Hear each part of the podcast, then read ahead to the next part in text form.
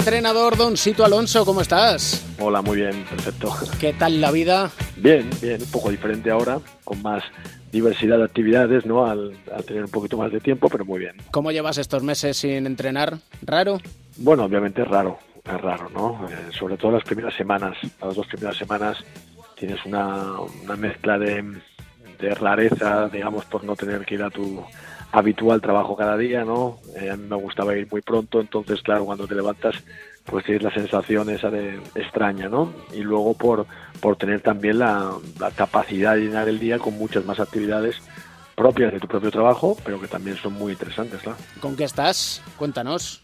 Bueno, la verdad es que me hago, digamos, un plan, ¿no? Un plan de, de objetivos durante la semana, así como el seguimiento de la Liga ACB, seguimiento de, en este caso ahora, de, de algún playoff más de, NBA, obviamente Euroliga, y luego, bueno, la preparación de, las, de los compromisos a los que, he adquirido, ¿no? Pues para entrenar a diferentes equipos de algún club, eh, poner la metodología de algún club para, para el año siguiente, dar charlas a empresas y los normales o, digamos, más clásicos clics que dentro de lo que a mí me, gusta, pues intento eh, tener una variedad grande, ¿no? Para, para, no aburrir a la gente. Por lo que vas contando, tienes el, el, cuadro de la semana pleno de trabajo, ¿eh? Bueno, yo creo que tiene que ser así, porque si no, pues eh, te quedas un poco estancado, ¿no? Y obviamente también viendo a tus compañeros, viendo a diferentes jugadores y equipos, pues también mueves un poco, digamos, la, cabeza para, para, pensar en tus cosas y las cosas que ves, pues, que harías, que, que intentarías modificar y otras, pues, que nunca harías o que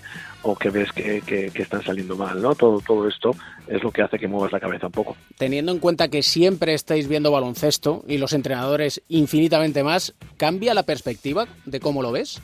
La verdad es que depende cómo te tomes el partido que estás viendo, yo creo, depende un poco de ti. Por ejemplo, yo pues fui a ver el tercer partido en directo del Real Madrid Panathinaikos y tuve una mezcla de análisis táctico técnico y también de aficionado. ¿No? Porque hay un momento ahí eh, muy emocional con el tema de la vuelta de, de Jules, ¿no? Y, claro, eh, no, no puedes evitar también trasladar las emociones de un aficionado, de un público que se entrega también a su equipo y a, un jugador al que quiere tanto, ¿no? Entonces, bueno, a veces ves un partido sin volumen, otras veces lo ves con volumen, vas, vas variando, a veces con la libreta, otras veces sin la libreta, y te sorprendes, ¿no? Como en cada uno de, los escenarios que te puedes plantear, pues te puede surgir más, más ideas o menos, ¿no? Y en esa emotividad de la que, de la que hablas con Sergio Yul, ¿Te ha sorprendido su impacto? Sí, la verdad es que yo aquí creo que hay, desde mi punto de vista siempre, ¿eh? desde, desde, mi humilde punto de vista, varios eh, protagonistas dentro de esa vuelta, ¿no? Una es el, propio pues, Jules, ¿no? Está claro que, que el impacto que, que, tuvo, que originó en el partido, en la serie, sobre sus compañeros, sobre la afición, sobre el propio rival, pues fue increíble, ¿no? Sobre todo cómo ves que, que entra en pista, ¿no? Entra en pista y a la vez entra Papas y Papas intenta atacarle cada vez y él hace un esfuerzo defensivo muy grande para ser fuerte en una cosa que puede depender de, del mismo, que no será cierto. Está súper, súper eh, jugador de equipo al principio, buscando ventajas en el bloqueo directo de una manera increíble y luego toma decisiones que casi nadie se atreve a tomar estando en, jugando el día a día. Pues imagínate con ocho meses de ausencia, ¿no? Y luego yo creo que otro protagonista es Pablo, ¿no? Pablo el hecho de meter a un jugador en un playoff tan importante, el cómo meterlo, cómo gestionarlo, cuándo quitarlo, creo que tiene mucho mérito también y creo que es el segundo protagonista. Si tenemos que tener un tercero, es la propia afición, ¿no? Que, que, impulsó al equipo con esa vuelta de, de. Pero Pablo y, y, el propio Jules son los principales protagonistas de este regreso. Y visto su regreso, yo tengo una sensación y es que es el jugador más especial que hemos tenido en los últimos años aquí en España. Sí, porque es capaz de hacer muchísimas cosas. Hay muy pocos jugadores capaces de hacer muchas cosas. Hay jugadores capaces de asistir y de anotar, hay jugadores capaces de, bueno, de defender y de tirar de tres, pero este es capaz de hacerlo todo. No, yo creo que él y posiblemente Rudy también es un jugador muy especial en ese aspecto en cuanto a ser capaz de hacer todo, pero él le une un carisma, una capacidad de, de conexión con, con todo el mundo que le hace muy diferente, ¿no? Y da gusto, pues cuando, obviamente, si todavía ah, encima no estás en ningún equipo y puedes aprovecharlo y disfrutarlo sin ser rival, o pues, pues todavía mejor, ¿no? El Zalgiris está en la Final Four, es el equipo con el mayor sello entrenador que pueda haber en la Final Four. Yo creo que es un. Tuve la suerte de que me, de que me pidieran un resumen o análisis de las, de las eliminatorias antes de que de que empezaran para un periódico griego y yo lo definí de una manera de la mejor manera que se puede definir a un entrenador. He visto su progresión, ¿no? creo que es el equipo que más ha progresado en estos últimos dos años. ¿no? Es verdad que el cruce además pues le enfrentó a un equipo que casi tenía dominado en los cruces, en las eliminatorias o en los partidos que han jugado tanto este año como el anterior, donde salía clarísimamente vencedor, ¿no? Y luego es uno de los equipos que tiene un carisma propio de su entrenador y también que más genera para conseguir ventajas en muy poco tiempo.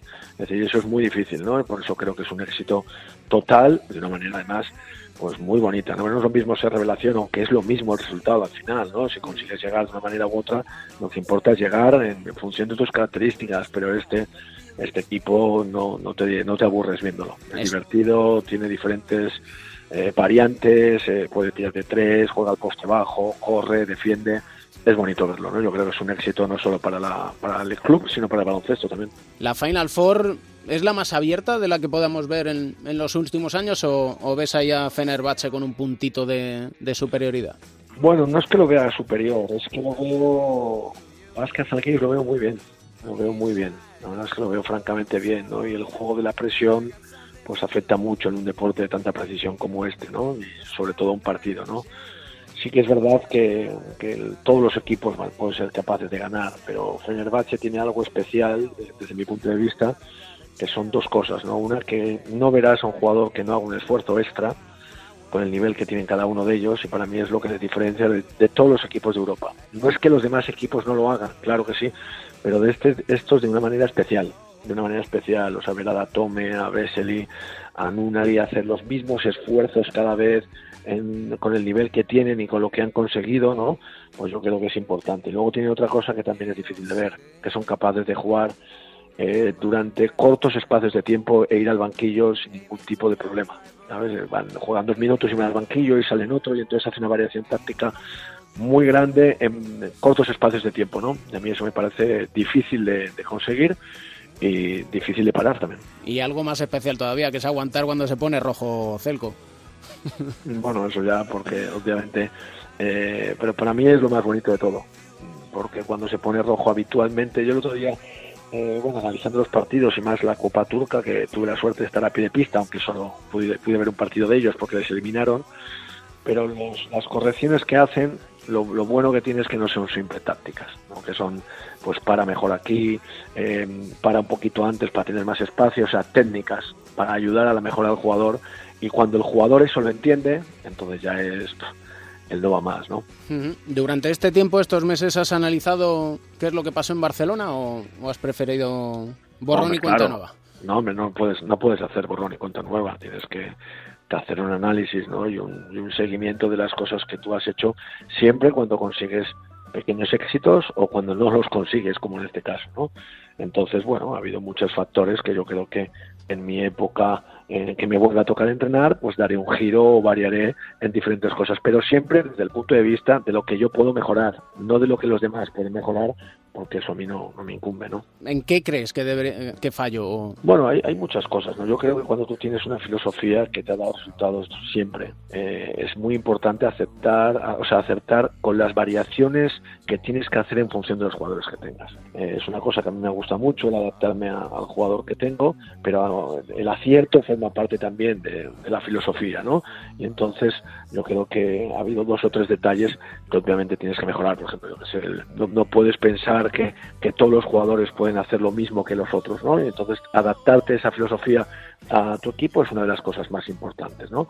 Y luego la conexión, el, que te conozcan más todavía, no solo el equipo, sino la gente que está alrededor. El que yo conozco gente que luego se ha sorprendido de cómo soy cuando me ha visto en una charla ¿no? El, generar esa pasión o y el conectar mucho más es muy importante, ¿no? Estas dos te digo y las demás me las quedo para mí.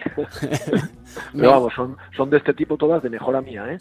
Todas de mejora mía, que, creo que es lo más importante y creo que es lo que hacemos todos los entrenadores siempre. Muchos al final eh, decían, oye, es que la relación entre el entrenador y los jugadores no era buena. No, no, no, no, no era mala, no era mala, no, no tengo, no soy una persona que tenga una relación mala o, buena con los jugadores, sino que me entrego mucho a lo que hago, ¿no? Y eso a veces lo entiendes de una manera o de otra, pero no he tenido una relación mala casi nunca con ningún jugador, vamos, igual en toda mi carrera deportiva con uno o dos jugadores he tenido una, una mala relación, ¿no? En lo que, eh, desde mi punto de vista, entiendo como una mala relación, ¿no? Puedes tener una relación más tensa en un momento determinado, mejor en otro momento, con el mismo jugador durante la temporada, ¿no? Pero no, y además, eh, con el paso del tiempo, obviamente, también me gusta ver eh, pues las cosas que han mejorado en el tiempo que han estado eh, conmigo y las cosas que siguen mejorando a nivel individual en el tiempo que ahora está con, con Pesic, ¿no? Y eso es bonito de ver y, y, de apreciar, ¿no? Y yo lo hago cada día. Cuando les viste ganar la Copa del Rey, ¿qué pensaste? No, no, no puedes sentirte bien, ¿no? Obviamente porque te gusta ganarla a ti. ¿No? Y habían pasado seis, siete días, ¿no? Pero creo que yo es que soy una persona que toma las cosas de una manera quizás que es difícil de entender a veces, ¿no? Yo ese impacto, ese golpe, eh, lo tomo como un aprendizaje más para lo que tienes que hacer la siguiente vez y ya está, ¿no? No, no, lo tomo desde la manera que, que, puedes verlo tú, ¿no? Que puede ver un aficionado. Lo veo, lo analizo y es más, eh, si me fui a, a Turquía era para, para ver otra copa y luego además es un país que me permitía verla luego la nuestra también, ¿no? o sea que lo seguí, la vi y no te voy a decir que disfruté cuando les vi ganar porque te mentiría, pero sí que analicé el porqué de las situaciones de, que, que, pueden pasar. ¿no? ¿Te sorprendió lo que puso tu ayudante Oscar Lata en su Facebook, aunque luego lo borrará? Aquello de nada mejor que llegar a casa y sorprenderte porque tienes la cama hecha. Bueno, la verdad es que me enteré bastante tarde luego, ¿no? Me, me enteré, no me enteré con, cuando se enteró todo el mundo, ¿no? Y bueno, yo creo que Oscar es una persona que, tiene un humor muy especial, ¿no? Y obviamente él había llegado a su casa con su madre hace mucho que no estaba en Coruña y la cama la tiene hecha ahora, eso seguro, seguro. El pensar que alguien te hace la cama o no, eh, creo que es limitar tu potencial de mejora. ¿Sabes? Yo creo que eso es lo que tú comentabas antes.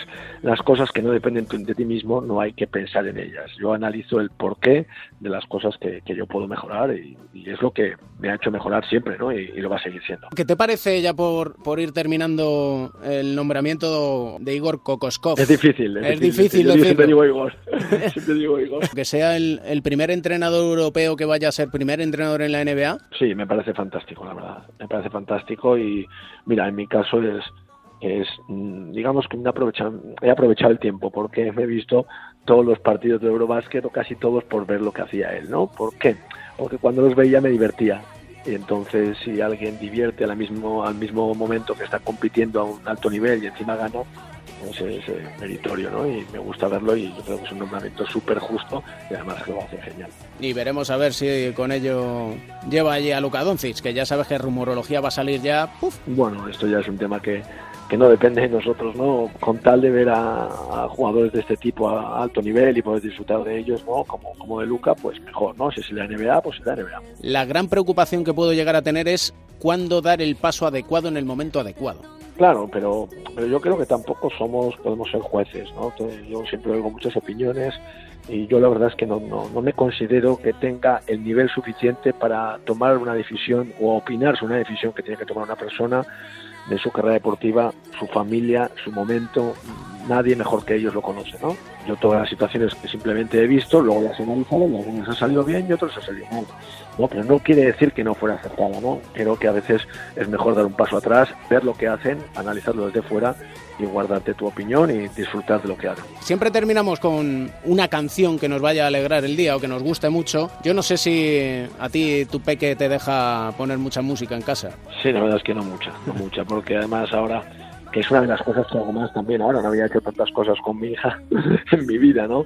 Pero la música que cuanto más la escucho es cuando viene el coche con ella, pues tengo cero permiso para, para poner, ¿no? Entonces desde Amarillo de Shakira, Malo de los de Operación Triunfo, ¿no? De Aitana me parece, y bueno, pues este tipo de, de canciones las que oímos ahora, ¿no? Lo que pasa es que a mí me gustan las que tienen algo de sentido, ¿no? Y las que la letra dice algo, y hay una que me parece que es de la banda sonora de una película de dibujos animados, ¿no? Que canta David Bisbal con, con otra chica, tiene algo especial. Uh -huh. De Tadeo Jones, todo es posible, me parece que se llama. Esa me gusta, me pues, gusta y me gusta cantarla con ella. Muchísimas gracias por atender a cuatro cuartos, un placer, ¿eh? Muy bien, muchísimas gracias a vosotros.